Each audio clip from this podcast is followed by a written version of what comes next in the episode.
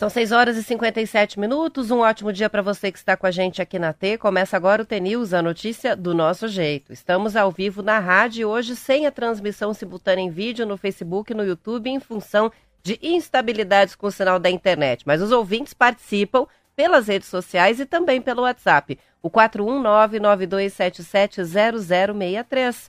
Hoje é sexta-feira, 13 de janeiro de 2023 e o T-News começa já. Bom, por em função desse probleminha aí com a internet, a gente hoje não vai ter o Almatê gravado, mas lembrando que é o último dia sem o Marcelo Almeida aqui no estúdio, ele que está viajando com a família, está em Angra dos Reis, no estado do Rio de Janeiro, inclusive mandando fotos aí da viagem, e na segunda-feira vai estar de volta com o Almatê ao vivo. Então a gente começa com a previsão do tempo. Tempo e temperatura. Nesta sexta-feira, a instabilidade atmosférica segue elevada em todos os setores do Paraná. A presença de uma frente fria na altura do sul do Brasil que contribui para a entrada de umidade e também de calor da Amazônia. Nessas condições, áreas de instabilidade se desenvolvem ao longo do dia sobre o Paraná. Previsão de pancadas de chuva acompanhadas de descargas elétricas, com a possibilidade também de registro de ventos fortes e até granizo em algumas cidades do estado. No mapa, começando por Curitiba, hoje o céu está parcialmente encoberto, o sol já aparece entre nuvens e a temperatura está em 18,8 graus, de acordo com o CEMEPAR. A capital paranaense hoje deve registrar uma máxima de 26 graus, com a previsão é, de sol no período da manhã, pancadas de chuva a partir das duas horas da tarde e uma noite de céu encoberto, mas sem previsão de chuva mais tarde, isso em Curitiba. No litoral do estado, hoje Paranaguá tem temperaturas que vão oscilar entre 23 e 28 graus. Neste momento, a temperatura é até um pouquinho mais baixa da mínima prevista, 22,5 em Paranaguá, de acordo com o CIMEPAR. Sol aparecendo entre nuvens nas praias, também com a possibilidade de algumas pancadas de chuva. De acordo com o CIMEPAR, no litoral deve chover por volta do meio-dia, comecinho da tarde. Depois, mais uma pancada de chuva prevista para o meio da tarde, lá por, por 3, 4 horas da tarde a temperatura subindo até 28 graus e uma noite de céu encoberto, sem previsão de chuva na parte da noite. De acordo com o CIMEPAR, estamos falando do litoral do estado.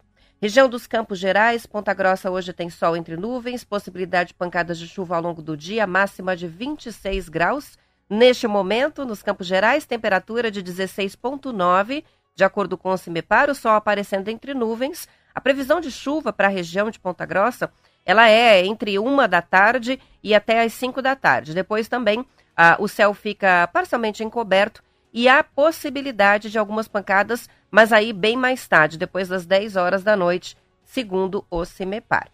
Norte do estado, Londrina, Apucarana, Maringá, Paranavaí, hoje com temperaturas máximas oscilando entre 25 e 26 graus, sol entre nuvens, possibilidade de pancadas de chuva, vou destacar Maringá, que neste momento tem temperatura de 21,2 de acordo com o CIMEPAR, o sol parecendo, mas com alguma nebulosidade.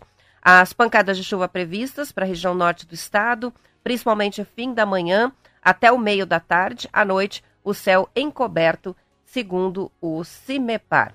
Oeste do estado, Cascavel, hoje também com a possibilidade de algumas pancadas de chuva, temperatura máxima de 27 graus, neste momento 18,6. Vamos ver que horas mais ou menos vai chover na região de Cascavel. A previsão de pancadas de chuva hora do almoço, a partir do meio-dia. Possibilidade de chuva também à tarde e à noite, mas sempre assim. O sol aparecendo entre nuvens e depois uma pancada de chuva, então não é chuva contínua, mas chove hoje na região de Maringá, também nas outras que eu citei, Paranavaí, Londrina, Pucarana. Campo Mourão também muito parecida a condição do tempo, máxima de 26, o Moarama 28, Oeste do estado, vão para Cascavel, temperaturas oscilando entre 19 e 27 graus, neste momento 18,6. Ah, também com a possibilidade de pancada de chuva a partir do meio-dia, meio da tarde e início da noite, é, com alguns momentos de abertura de sol na cidade de Cascavel. Foz do Iguaçu, tempo parecido, instabilidade, sol entre nuvens, 29 graus de máxima. E vamos fechar pelo, pela região sul do estado, Pato Branco e Francisco Beltrão, tem temperaturas máximas previstas de 28 graus. Neste momento, em Pato Branco, temos 20,5 de acordo com o CIMEPAR.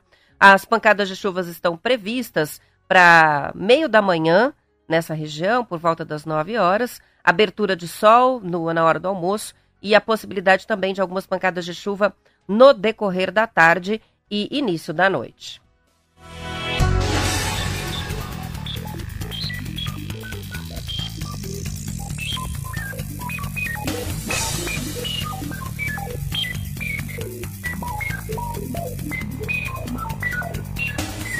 São 7 horas e 3 minutos. Ainda sobre o tempo, no sábado, amanhã, o tempo vai continuar instável no Paraná, é, em função da presença desse sistema frontal né, sobre o oceano, que fica na altura do sul do Brasil neste momento. Áreas de instabilidade, pancadas de chuva, muito parecido com as condições do tempo para essa sexta-feira. E no domingo também. Então, vamos ter poucas mudanças nas próximas horas no tempo aqui no Paraná. O Marquinhos estava me lembrando aqui que hoje é sexta-feira, então hoje não seria o Almatei, e sim o dia de conto. E o conto a gente tem sim é, condições de colocar, apesar da, da questão da internet. Então, daqui a pouquinho, vou falar um pouquinho das notícias, mas daqui a pouquinho a gente vai ter é, o conto gravado, o Repeteco. Os ouvintes estão participando pelo 419 9277 0063. Sete horas, quatro minutos. Os gastos com o cartão corporativo da Presidência da República durante a gestão de Jair Bolsonaro vieram a público ontem e revelaram ao menos 27,6 milhões de reais em despesas que incluem hotéis de luxo, gastos pessoais com sorvetes e até cosméticos. As informações foram apuradas pela Agência de Dados Públicos especializada em lei de acesso à informação. Fiquem sabendo. De acordo com o Estadão, Bolsonaro não é o ex-presidente que mais gastou com o cartão corporativo. No primeiro mandato, o Lula ah, consumiu o dobro da gestão de Bolsonaro ah, em valores corrigidos pela inflação, 59 milhões de reais entre 2006, 2000, 2003 e 2006. Mas, lembra a reportagem, o Bolsonaro foi o único presidente da República a dizer publicamente que não fazia uso do cartão, que não é verdade. Dos 59 tipos de despesas que aparecem no cartão corporativo dele, os gastos com hotéis foram os mais que mais consumiram recursos. Pelo menos 13,6 milhões de reais foram desembolsados em hospedagem por Bolsonaro em várias ocasiões, é, em hotéis de luxo. As 10 maiores notas fiscais de despesas no cartão corporativo são de hospedagem, com é, notas que variam de 115 mil reais a 312 mil reais. A lista de gastos expressivos inclui uma nota de 109 mil reais no restaurante Sabor da Casa, é, em Boa Vista. Isso é um exemplo de gasto, né? É, um presente só esteve na cidade por um dia. Ele foi para lá para verificar a situação de refugiados vindos da Venezuela e fez esse gasto de 110 mil reais num restaurante da cidade. Segundo o levantamento do UOL, as faturas mostram uma compra de 55 mil reais em uma padaria no dia seguinte ao casamento do filho dele, Eduardo Bolsonaro.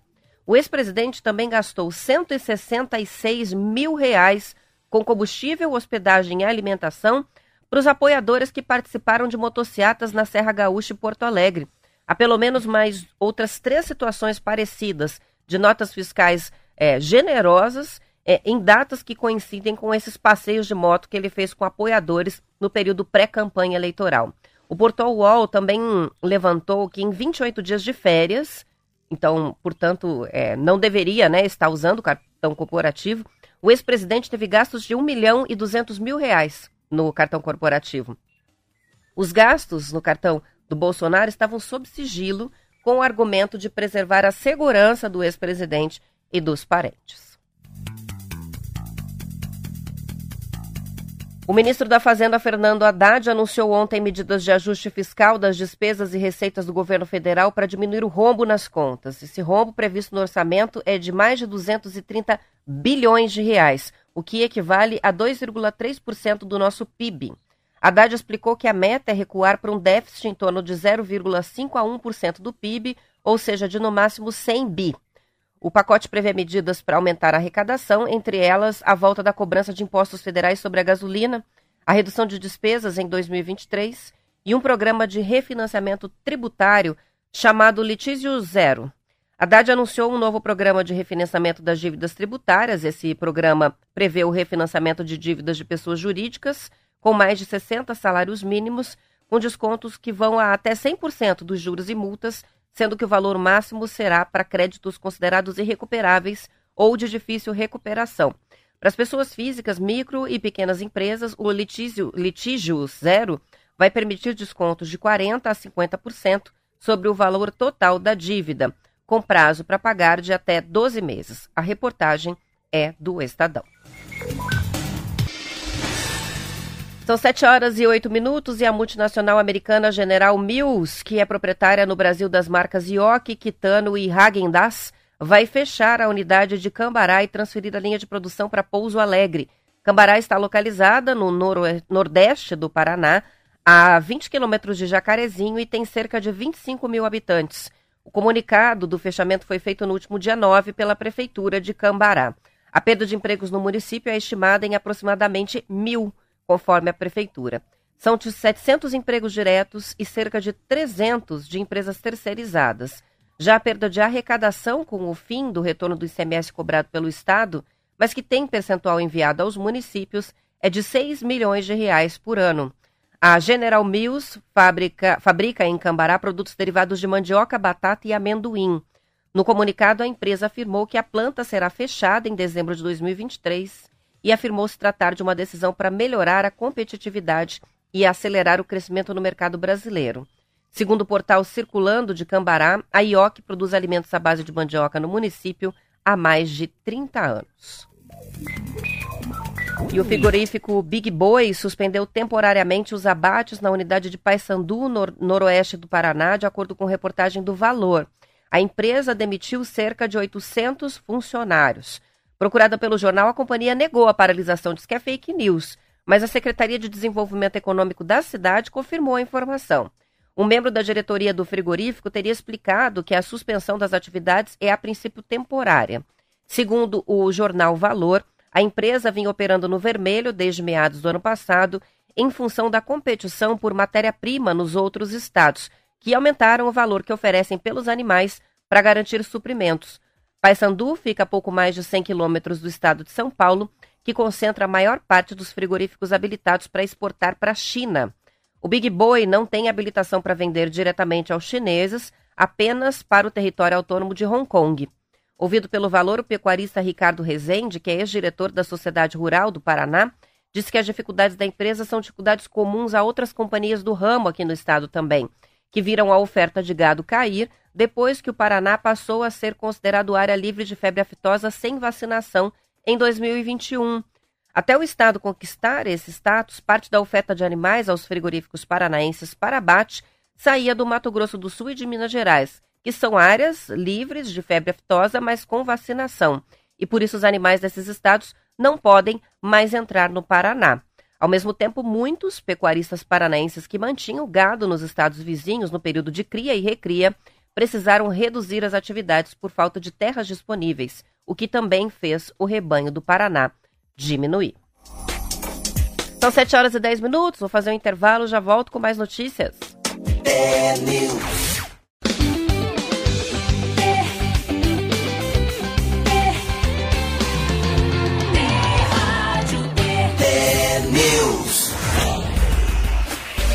São 7 horas e 12 minutos, promessa é dívida, então a gente vai ter uma entrevista daqui a pouquinho aqui. Não é muita surpresa que já apareceu para quem está vendo a transmissão. Ah, não, não temos transmissão hoje em vídeo, então hoje é tudo surpresa. A gente vai ter uma entrevista daqui a pouquinho e eu quero falar antes de começar, já que os ouvintes podem mandar as perguntas e aproveitar é, para encaminhar as perguntas para o nosso WhatsApp nesse intervalinho, que vai ser o, o horário que eu vou colocar o conto. 992770063 é o canal para sua participação. O assunto é orçamento familiar, então é hora de tirar dúvida sobre como colocar em dia aí as finanças dentro de casa, como se organizar com as contas nesse início de ano. Daqui a pouquinho a entrevista. Antes, então, vamos para a história.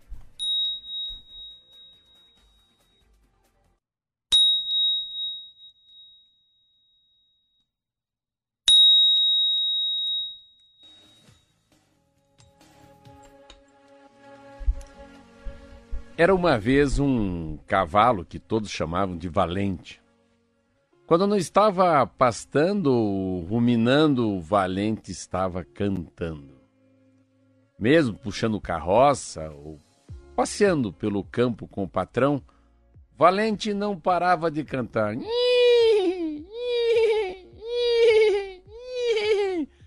Cavalo Valente era um grande cantor. No início, todos os animais da fazenda gostaram das canções do Cavalo Valente. Os marrecos, os marrecos acompanhavam quá, quá, quá, quá, quá, quá, quá, quá. As galinhas, as galinhas dançavam ao redor. As vacas, as vacas balançavam o rabo ao som dos cantos de Vado Valente. Hum, hum.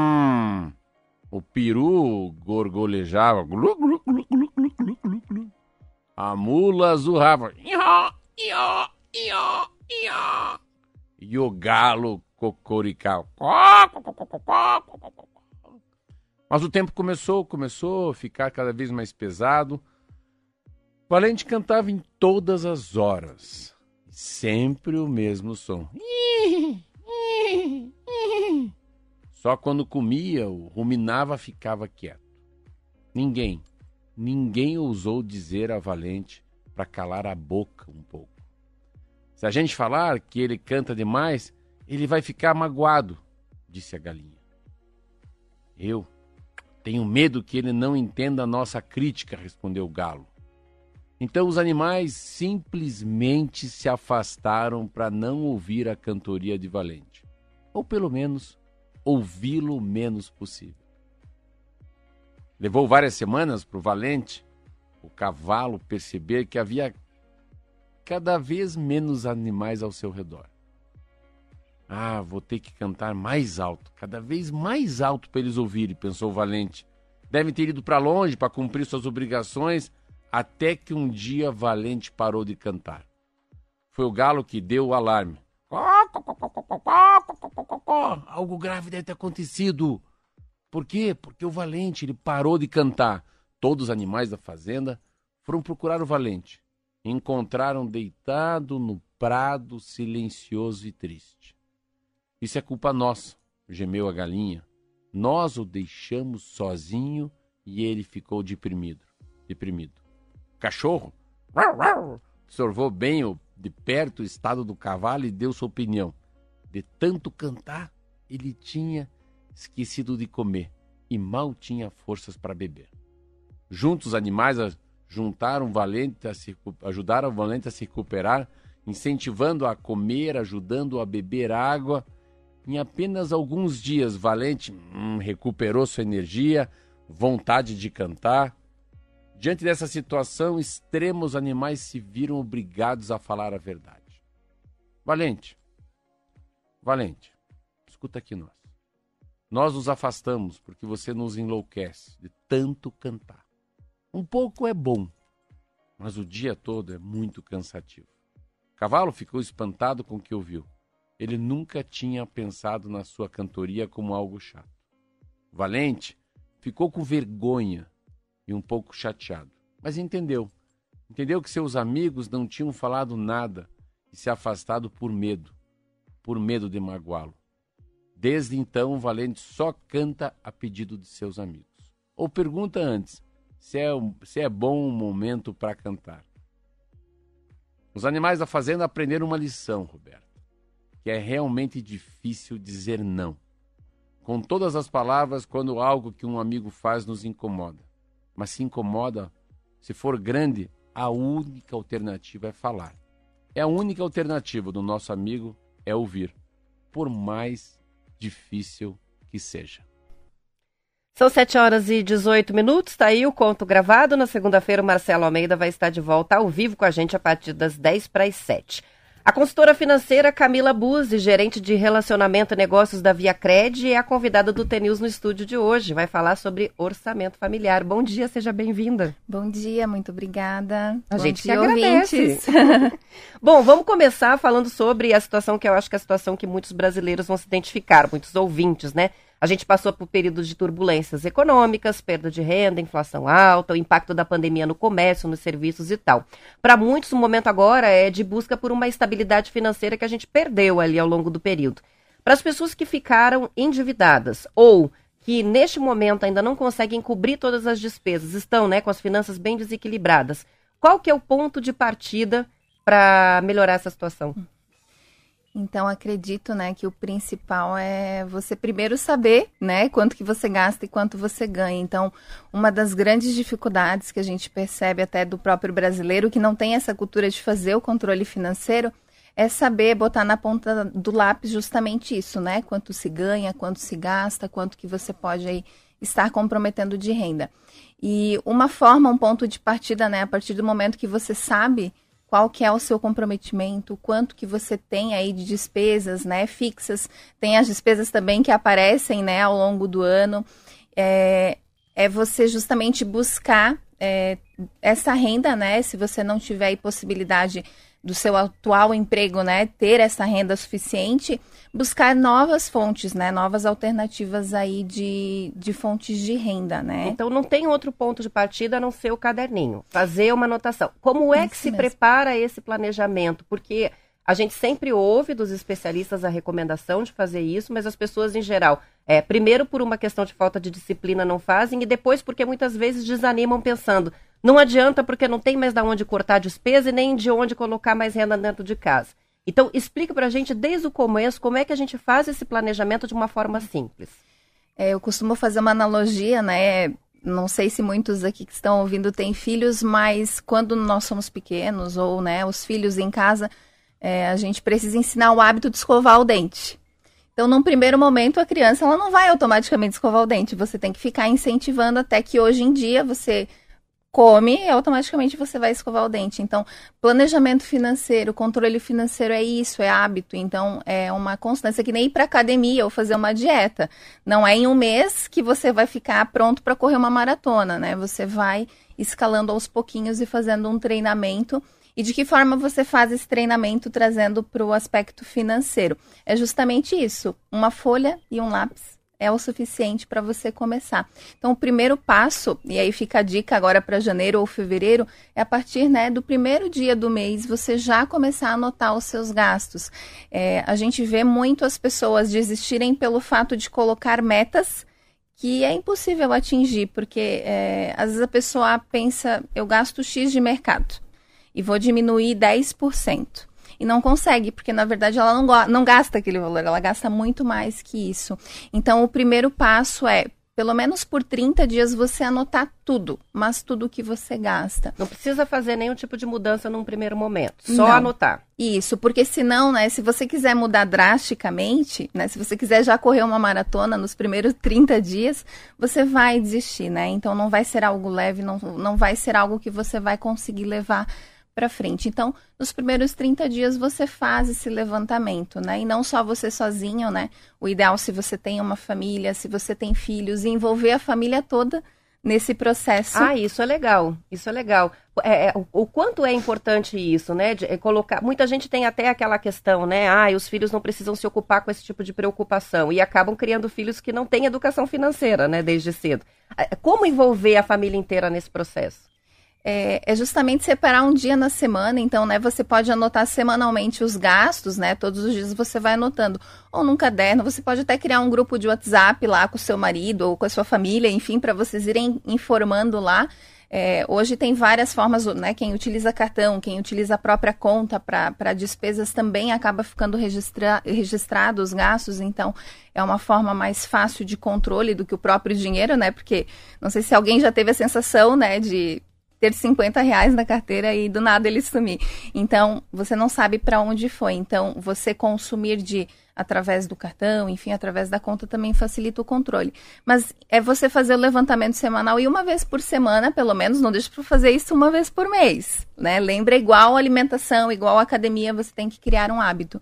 Então, uma vez por semana você pode marcar um dia lá na sexta-feira ou sábado, ou um melhor dia que fique fácil para você, dentro da sua família, reúne a família e faz o levantamento e faz essa divisão, o que foi mercado, o que foi gasolina, o que foi alimentação, faz essa classificação. E aí no final do mês você vai ter o levantamento de quanto você gastou em cada é, item de consumo dentro de casa. E você envolver a, a criança, o adolescente é muito importante, porque hoje nós passamos em torno de 20 a 25 anos convivendo com os nossos pais, né? Às vezes até mais. E o que, que acontece? Nós, é, nós replicamos o comportamento familiar. Então, que, o que, que construção que você hoje, né, que tem filhos, está dando para sua criança, para o seu adolescente. Então, fazer isso mostra, né, e vai fazendo essa educação com a própria criança. Hoje, as escolas, né, a gente já tem aí uma realidade diferente, onde várias, né, várias escolas já têm educação financeira. É, porém, nós, né, hoje eu estou com 33 anos, eu não tive essa base, né, dentro da escola. Então, a gente aprende em casa, a gente aprende na dor. Então, por que não já desde cedo, né, incluir as crianças, até porque elas estão expostas a consumo também, é, trazer esse tema né, a partir desse momento familiar. É, se não direto, né, se não o consumo delas mesmo comprarem, da influência que exercem sobre os pais na hora de decidir sobre as compras, né? Então, é diretamente e indiretamente consomem, né? É, com relação a essa primeira organização, geralmente quando a pessoa então resolve come começar essa lista, vamos colocar no papel, quais são as principais surpresas é, que esse primeiro planejamento revela? Pela minha experiência, é justamente isso. A pessoa ter na cabeça, porque imagina que, ah, eu não preciso anotar, eu guardo, eu sei quanto que eu gasto, eu confio na minha cabeça. E aí, quando você começa a fazer o levantamento, uma das grandes surpre surpresas, né, que você gasta muito além, né, mercado, é, às vezes na, né, no, na coisinha pequena, assim, né, que você vai consumindo ao longo da semana. Então, a surpresa, na verdade, é que você acreditava na tua cabeça, né, que você imaginava que você gastava X, por exemplo, em mercado.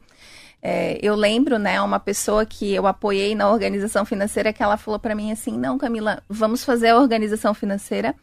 E eu perguntei, ok, vamos fazer aqui um planejamento de gastos, um orçamento, né, para você ter como estrela guia, como olhar para você gastar.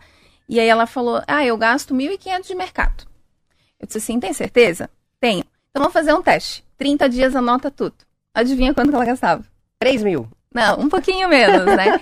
Mas gastava 2.300 de mercado. Bem mais. Então, assim, imagina você botar como objetivo 1.500 na sua cabeça, você confiando na sua cabeça. O que, que ia acontecer? Ela ia se desmotivar, né? Ela ia desistir do controle. Então, assim, é difícil você sair, né, de 2.300 para 1.500 de consumo. Então, ok. Então, nesse primeiro, né, faz o levantamento. Num primeiro mês, lança um desafio possível e aos pouquinhos você vai adequando o seu consumo, né? De novo, é hábito e tem que ser um passo por vez. Se às vezes a gente quer, né, mudar 360, não que você não vai conseguir, é possível, mas a probabilidade é bem pequena. Com relação a essas despesas fixas que a gente tem, né, é, e as oscilações que a gente acaba esquecendo de colocar no planejamento, como é que a gente projeta os gastos considerando, por exemplo, agora nos, nos primeiros meses do ano a gente tem os impostos, é, o material escolar, alguns gastos extras. Outra, é, geralmente se calcula o custo do carro sendo o custo do combustível, mas tem a manutenção, é, troca de pneus. Então, assim, é, existe uma forma, uma maneira de pensar, é, deixando é, uma, uma lacuna, né, uma margem ali para essas despesas que podem acontecer ao longo dos meses. E se não acontecem, por exemplo, em janeiro, vão surgir mais para frente, lá no mês de fevereiro, março? Sim, com certeza. O ideal é você pegar justamente essas despesas, né, com o IPVA, como você mesmo falou. Às vezes a pessoa pensa, ah, vou assumir, vou, aqui, vou comprar um carro. Ela olha só o valor da parcela e esquece, tem gasolina, tem seguro, tem documentação. Então, o ideal é você fazer um levantamento de quanto que você tem de despesa, né?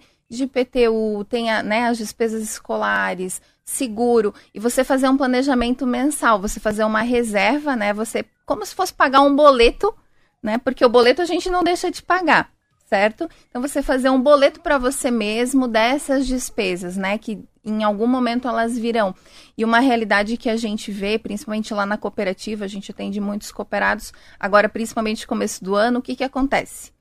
Ganhou férias, décimo terceiro, o que que acontece com o salário de janeiro? Ele normalmente é um pouco menor. Vem um pouquinho menor.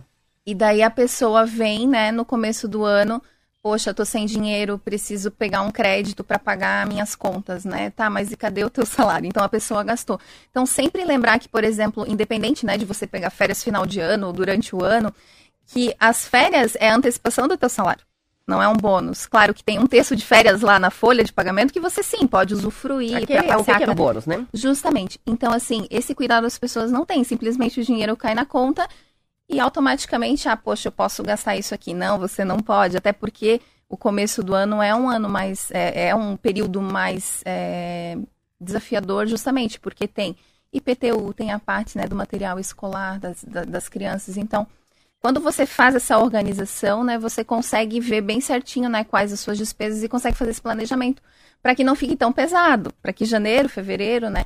Porque o que, que acontece? Daí faltou dinheiro. Quanto tempo você vai ficar pagando por esse erro que você cometeu? Provavelmente o ano inteiro. O ano inteiro, aquilo vai se arrastar até o final. Né? Isso. Né? E tá tudo bem se talvez aconteceu isso esse ano com você, mas o que, que você quer para ano que vem? Você quer estar vivendo essa mesma realidade ou você quer uma realidade diferente? Talvez você vai ter que né, ter atitudes e ações diferentes para que você mude isso. Talvez não vai ser mês que vem, não vai ser na metade do ano.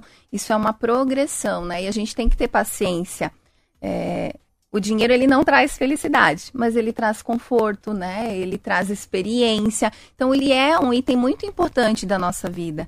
E aí quem é que está cuidando dele para você?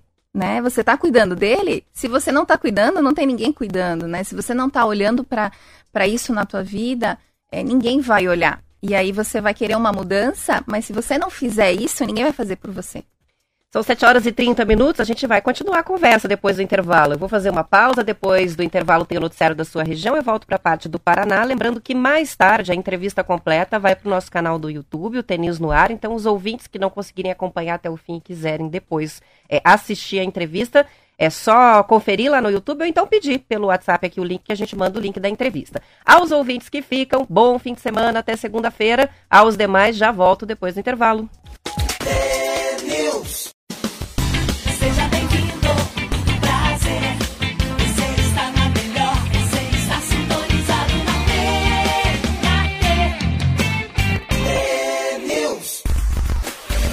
São 7 horas e 34 minutos. O Sebastião de Telemaco Bob escreve pra gente que não vai conseguir é, assistir ou ouvir a entrevista até o final, porque tem que trabalhar e que quer compartilhar a conversa depois com os familiares. Então eu tô avisando a ele, aproveito para avisar os outros ouvintes que a gente vai publicar a entrevista, embora não tenhamos aí a transmissão ao vivo hoje, a gente vai publicar a entrevista em vídeo depois no nosso canal do YouTube na íntegra. Então já está aqui a conversa com o Sebastião separadinha para mandar para ele depois o link.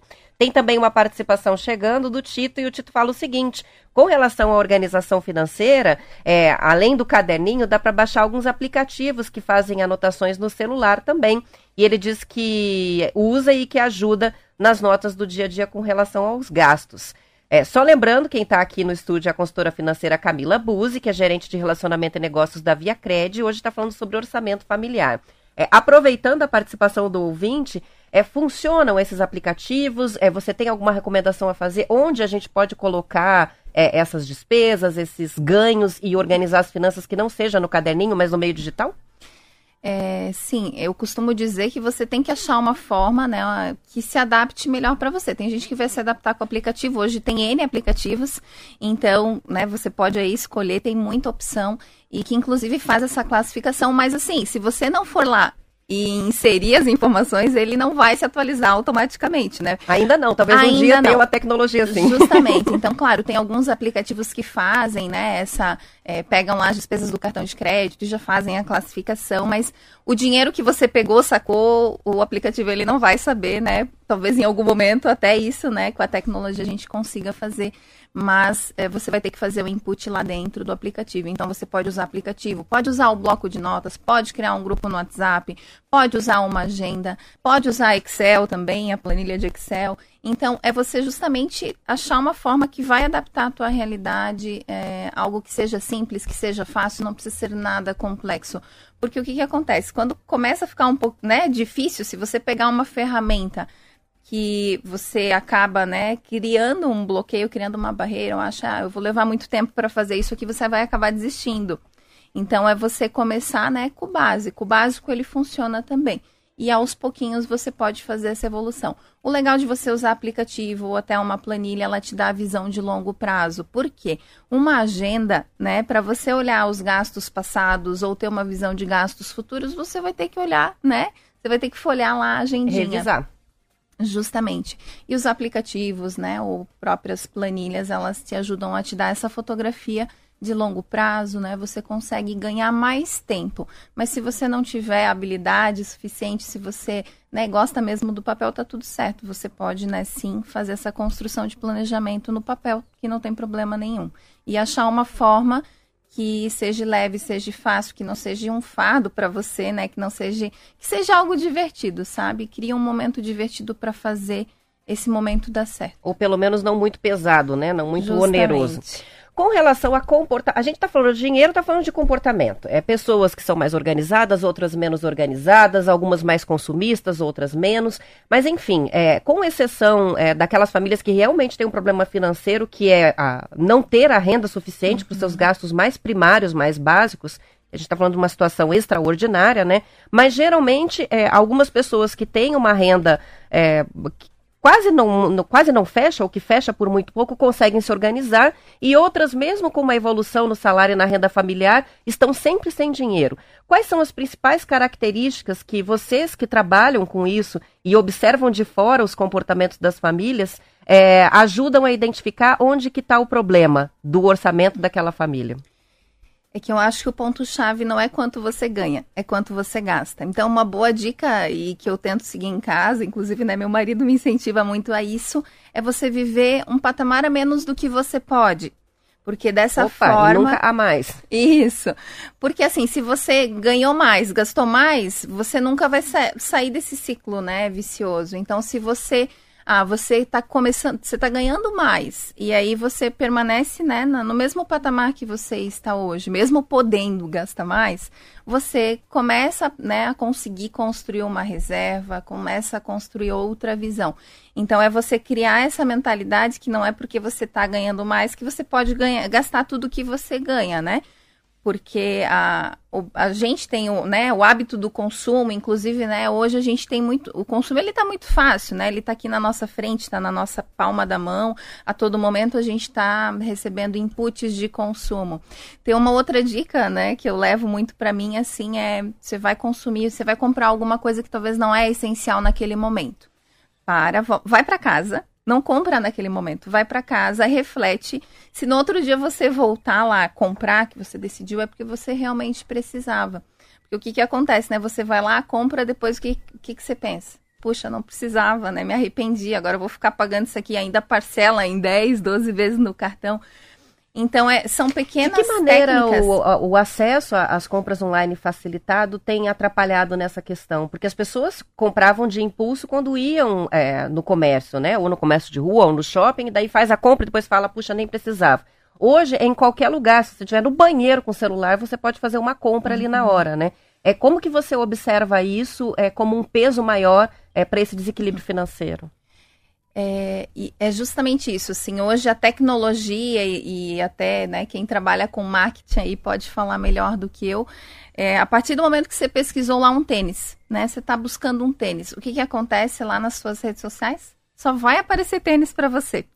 Então, no inconsciente, né? Isso, o, a, a própria tecnologia já vai fazer, né, com que você amplie, né, esse, esse teu consumo. E se você não tiver essa consciência, se você não tiver muito certo do que você quer, isso vai te levar, né, no, provavelmente a se endividar, inclusive hoje, né, o brasileiro, né, olhando a população, família brasileira, hoje 80% da, das famílias brasileiras estão endividadas, 30% está inadimplente, sim, existe toda a, a questão da, da, falta de renda, né, do desemprego, mas também existe a falta desse senso, de, desse olhar financeiro também e o foco para o consumo.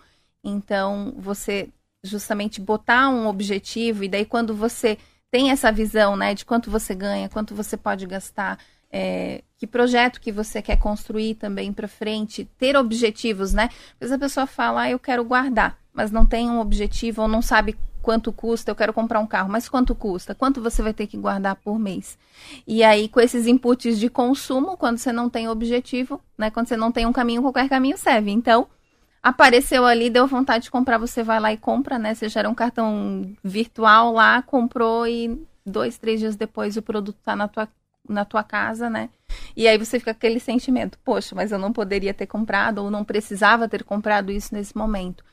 Então, uma dica é você criar esse, essa visão de necessidade, porque as redes, o meio, ele a todo momento vai estar criando necessidades que você às vezes nem precisa, né? Então, você ter essa consciência e não ir na onda, né? É importante sim, né? O, os empreendedores, o consumo local é importante, mas ele não pode atrapalhar a tua vida, né? Ele, ele tem que ser algo saudável, tem que ser algo que de fato te faça evoluir, não te faça, né, regredir, viver uma vida assim, passou a vida e aí você fica pensando, poxa, eu queria ter feito tanta coisa e eu não consegui, mas não realizou. Por quê?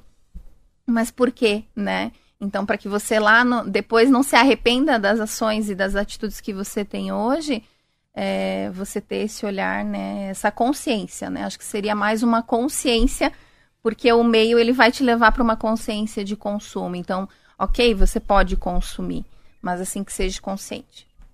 Com relação a, você colocou, né, ter metas, né? Então pode ser um carro, pode ser a quitação de um, de um imóvel, pode ser uma viagem, né? É como inverter uma lógica que a gente tem hoje, que é a de fazer antes de ter o dinheiro, por conta da facilidade de acesso ao crédito, a possibilidade de você parcelar, né? Então, é, vamos viajar, compra todas as passagens, parcela em 12 vezes e depois vê como é que faz o pagamento. E aí as pessoas vão se endividando e vai ficando cada vez mais difícil realizar, né? Como inverter essa lógica e aprender a primeiro ter o dinheiro para depois realizar? É, primeiro, né, controlar a ansiedade, porque a gente é imediatista, então a gente quer ter aquilo agora. Não sei se eu vou estar viva amanhã, não é assim a filosofia? Justamente. E tá tudo bem, né? Eu acho que a gente vive também uma era que a gente quer viver o agora, mas a gente também tem que ter um equilíbrio, assim, né? Antigamente se tinha muito uh, o hábito, as pessoas guardavam para uma aposentadoria e às vezes nem chegava na aposentadoria. Então tem muito 880, assim, né? Aí eu não vou guardar porque eu quero viver o hoje. E tem aquele que guarda, guarda tudo, não aproveita nada e talvez nem chega lá. Então é você achar um equilíbrio é, você botar um objetivo, né, é, e controlar essa ansiedade do consumo, construir, por exemplo, uma reserva para comprar algo. Claro que existem casos, por exemplo, que você precisa do carro para ir trabalhar. Então, essa parcela ela vai tirar, te gerar renda, ok. Mas você já tem um carro, ele te leva para todos os lugares, ele tá ok, né? É, e você quer comprar um carro melhor, enfim, por conforto, e automaticamente você vai e faz o financiamento. Por que não fazer um planejamento, seja até com um consórcio, que é uma possibilidade de você. Não tem juros, né? Tem só a taxa de administração. Então você vai poupando, você já tem o carro, ele te leva para o trabalho, você vai guardando e você tem um custo menor para aquisição de um bem. Ou até mesmo fazer um boleto para você mesmo, né? Um boleto do carro novo. E você fazer uma aplicação ali mensal para você construir essa reserva para comprar alguma coisa. Então, hoje o brasileiro vive né, nessa, nesse imediatismo. Inclusive, eu nunca me esqueço de um caso de uma pessoa que eu atendi, ele tinha acabado de tirar a carteira. O menino tinha 18 anos, eu acho. E ele já estava indo fazer um financiamento para comprar um carro. Né? Pegar lá e talvez era até um carro que ele não tinha nem possibilidade, a renda dele não comprometia. E aí eu, às vezes, né, a pessoa é o, é o consumo, é o meio, né? Onde você está inserido te faz ter o comportamento. E aí eu falei para ele, nossa, mas você acabou de tirar a carteira, né? Você sabe quanto custa o carro, que, né? A parcela, mas você sabe que tem gasolina, tem a documentação? Porque às vezes a pessoa olha só a parcela, né? E aí acaba entrando num ciclo. Então, ele com 18 anos, e ele motorista jovem ainda vai dar umas raspadinhas, vai ter que consertar, porque acontece, né? Pequenos acidentes. E normalmente aí comprometeu a renda só com a parcela, né? Não fez nem lá a proteção do carro, não fez o seguro. Então, acaba entrando num fluxo já desde cedo. Então, é, é muito mais comportamento e autoconhecimento também, é ter paciência muitas vezes, né? Para guardar todo mês, para daí você ter é, aquela viagem, às vezes adia por alguns meses ou um ano, né? Põe um objetivo e põe uma foto da viagem, uma foto do carro na geladeira, no, né, no guarda-roupa, no espelho. Se motive.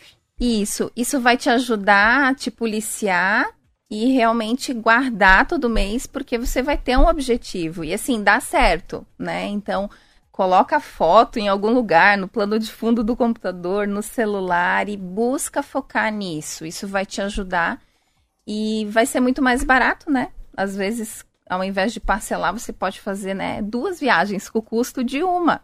Então, adia um pouquinho o teu sonho, né? Vai ser ali por 12 meses ou alguns meses, mas faz essa construção que você vai conseguir viajar muito mais, inclusive, né? Então é uma boa prática, né, para você começar a, a, guardar antes de gastar. Isso. Porque o brasileiro ele tem o hábito, né, de querer agora, querer o imediato. Então, assim, tem muitas e depois pessoas... se vira para pagar, ou não. Daí não É consegue. que primeiro não sabe nem quanto gasta, né? Porque não tem nem o controle financeiro. Aí vai lá, faz mais uma parcela. E aí, quando vê, tá com a renda toda comprometida, né? Se acontecer de, porventura, ficar desempregado, acontecer algum imprevisto em casa, não tem margem mais, porque o salário está todo comprometido, né? Uma coisa bem importante é construir uma reserva de emergência. As pessoas, nós não temos o hábito de guardar. Então, o ideal é que você tenha aí, para quem é CLT, quem trabalha, ter uma reserva de seis meses dos seus gastos fixos. Ah, o meu gasto fixo em casa com o mercado dá 3 mil reais. Então, você tem que ter esses 3 mil reais guardado, né? É, o valor proporcional a seis meses. Porque se acontece alguma coisa, você é mandado embora ou você perde o emprego, enfim, você tem essa reserva. E para quem tem empresa, para quem é autônomo, né? Para quem é profissional liberal, o ideal é de ter de 6 a 12 meses. É ah, fácil. a reserva tem que ser um pouco maior daí. Isso. Por quê? Porque além de acontecer, pode acontecer alguma coisa na conjuntura econômica, você pode ficar sem faturamento, né? Pode ser um mês que você não faturou da forma como Ou levar um planejava. calote, como acontece, até Justamente. resolver, né? Então, o que a gente vê muito as pessoas, ah, eu quero, eu quero quitar minhas dívidas, é importante, sim, porque você está pagando juros, mas primeiro, você tem uma reserva financeira? Não tenho. Então, pega esse dinheiro, faz uma reserva financeira. Construiu reserva financeira? Aí sim começa a, né, a fazer o pagamento das suas dívidas, a antecipação. Muita gente também tem esse olhar, né, até a, a parte de investimentos. Ah, eu vou guardar para investir. Eu vou ficar rico investindo. Não, você vai ficar rico trabalhando. Poucas pessoas ficam ricas só investindo. Então você tem que trabalhar para fazer renda, sim, e pegar esse dinheiro e primeiro pagar as dívidas. Que tem gente que pega o dinheiro e investe achando que vai ganhar mais rentabilidade do que o próprio juros lá do financiamento. Tirando, claro, financiamentos com custos baixos, por exemplo, habitacional, enfim, mas grande parte dos financiamentos hoje, né, estão com taxa de juros altas por conta da realidade econômica, Selic alta, né, o custo do dinheiro está alto. Então, assim, é, primeiro passo, né, você construir essa reserva de emergência é Agora, você se tiver dívida, primeiro passo, tentar pagar a dívida. justamente É, não adianta poupar para viajar se você tem uma dívida em andamento, né? Então, primeira coisa é tentar botar a casa em dia. E definir prioridades, né? Não que você não possa viver, ter lazer, né? Porque senão também vai ficar muito pesado. É a, é a história do cafezinho. Corta o cafezinho que você vai resolver metade dos teus problemas. Mas se o cafezinho te gera um network, o cafezinho te traz um bem-estar, será que é o cafezinho o problema, né? Então você não precisa necessariamente deixar de viajar, mas talvez ao invés de você fazer uma viagem para tal lugar que você vai gastar X, faça uma viagem menor o restante você guarda para quitar a dívida, né? Então não precisa ser algo difícil, porque daí o que, que acontece? Se a pessoa ela só foca nisso, provavelmente ela vai desistir, porque vai ser difícil. Então você não precisa deixar de viajar, né? Você pode sim construir uma reserva, faz uma viagem mais barata e o restante você guarda para quitar as dívidas. Mas é, você ter justamente esse equilíbrio. Agora, se ah, eu consigo, não, né? Vou me abdicar de viajar, sou super focado, vou conseguir seguir esse caminho, sim. Daí, né? Ao invés de viajar, você vai lá e faz a antecipação da, das tuas dívidas. Então, hoje o brasileiro é super endividado e em que estatística você quer estar, né? Hoje ou daqui a alguns anos. Então, busque é, sair dessa estatística, né? Dos 80% dos brasileiros que hoje estão endividados, tente buscar sair dessa, dessa estatística. É, e é com organização e consciência que você vai conseguir fazer isso. São 7 horas e 52 minutos, hora de fazer uma pausa para o intervalo, mas a gente já volta para concluir a conversa aqui.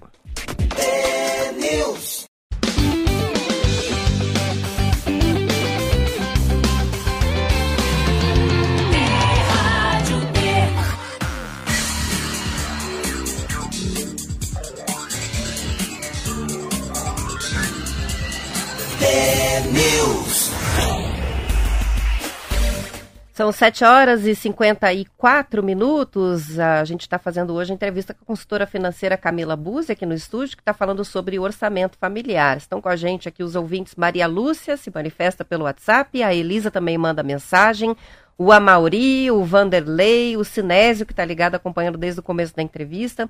E o José escreveu para a gente o seguinte: há mais de 20 anos, quando eu casei, vi a dificuldade para controlar os gastos.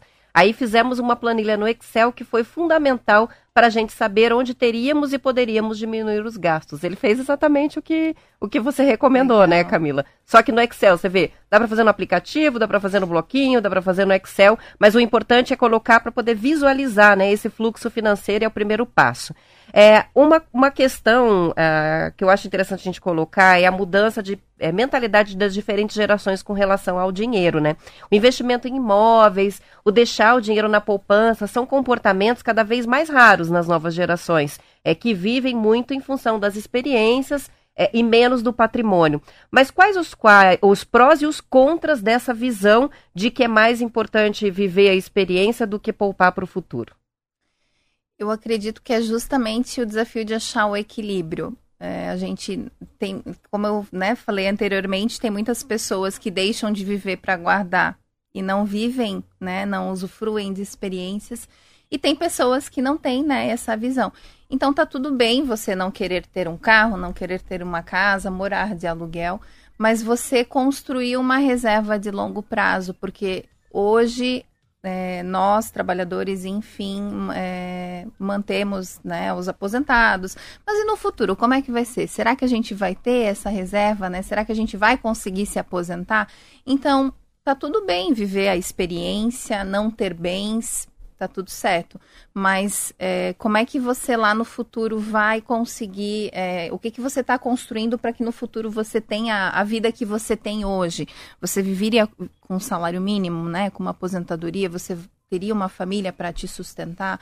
Hoje a gente vive uma realidade desse comportamento também, né? Das pessoas quererem comprar no imediatismo e não formarem uma reserva, né? Para aquele para o futuro, para sua aposentadoria, enfim, e dependem só realmente da aposentadoria. Com o aumento da informalidade, tem muita gente que não vai se aposentar é, pela previdência pública e a previdência privada parece um desafio ainda para muitas Sim. pessoas, né? Esse convencimento de guardar o dinheiro para depois viver bem, quando você precisar parar de trabalhar, né? E no Brasil, apenas menos de 4, 5% hoje possuem previdência privada. É muito pouco. É pouco tem né, países aí, né, Estados Unidos, enfim, a criança nasce já, o pai já compra uma ação ou já começa a guardar um valor.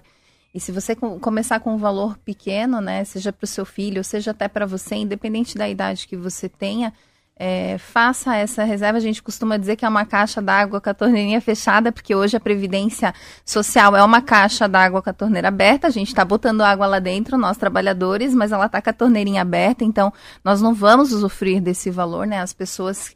É, os jovens né, vão trabalhar para manter a gente ou não, né? A gente não sabe como vai ser no futuro, mas aproveite hoje que você tem possibilidade, tem renda, tem força para trabalhar, para fazer uma reserva assim de longo prazo e daí realmente botar numa caixa d'água com a torneirinha fechada que você vai poder usufruir lá no futuro para você. Mesmo que a gente tenha aposentadoria, né, social, mas como você mesmo disse, hoje a gente tem um grande número, né, de mês de pessoas informais que muitos nem pagam, né, a, o mínimo ali da previdência.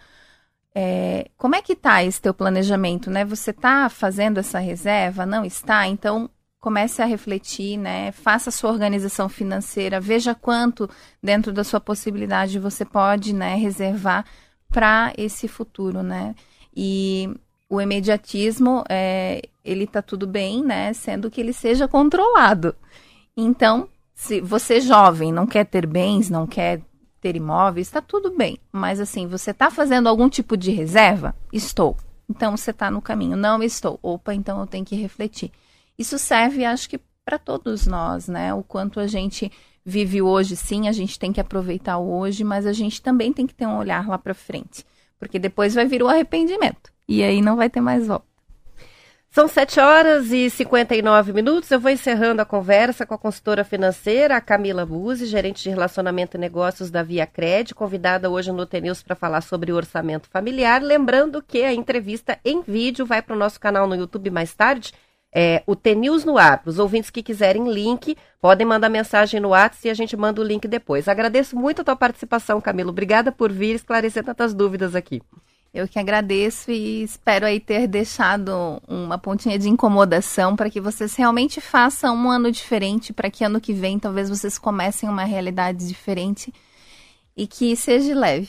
Muito bem, muito obrigada. Bom fim de semana aos ouvintes. Segunda-feira estaremos de volta a partir das 10 para as 7 com mais T-News. Até lá.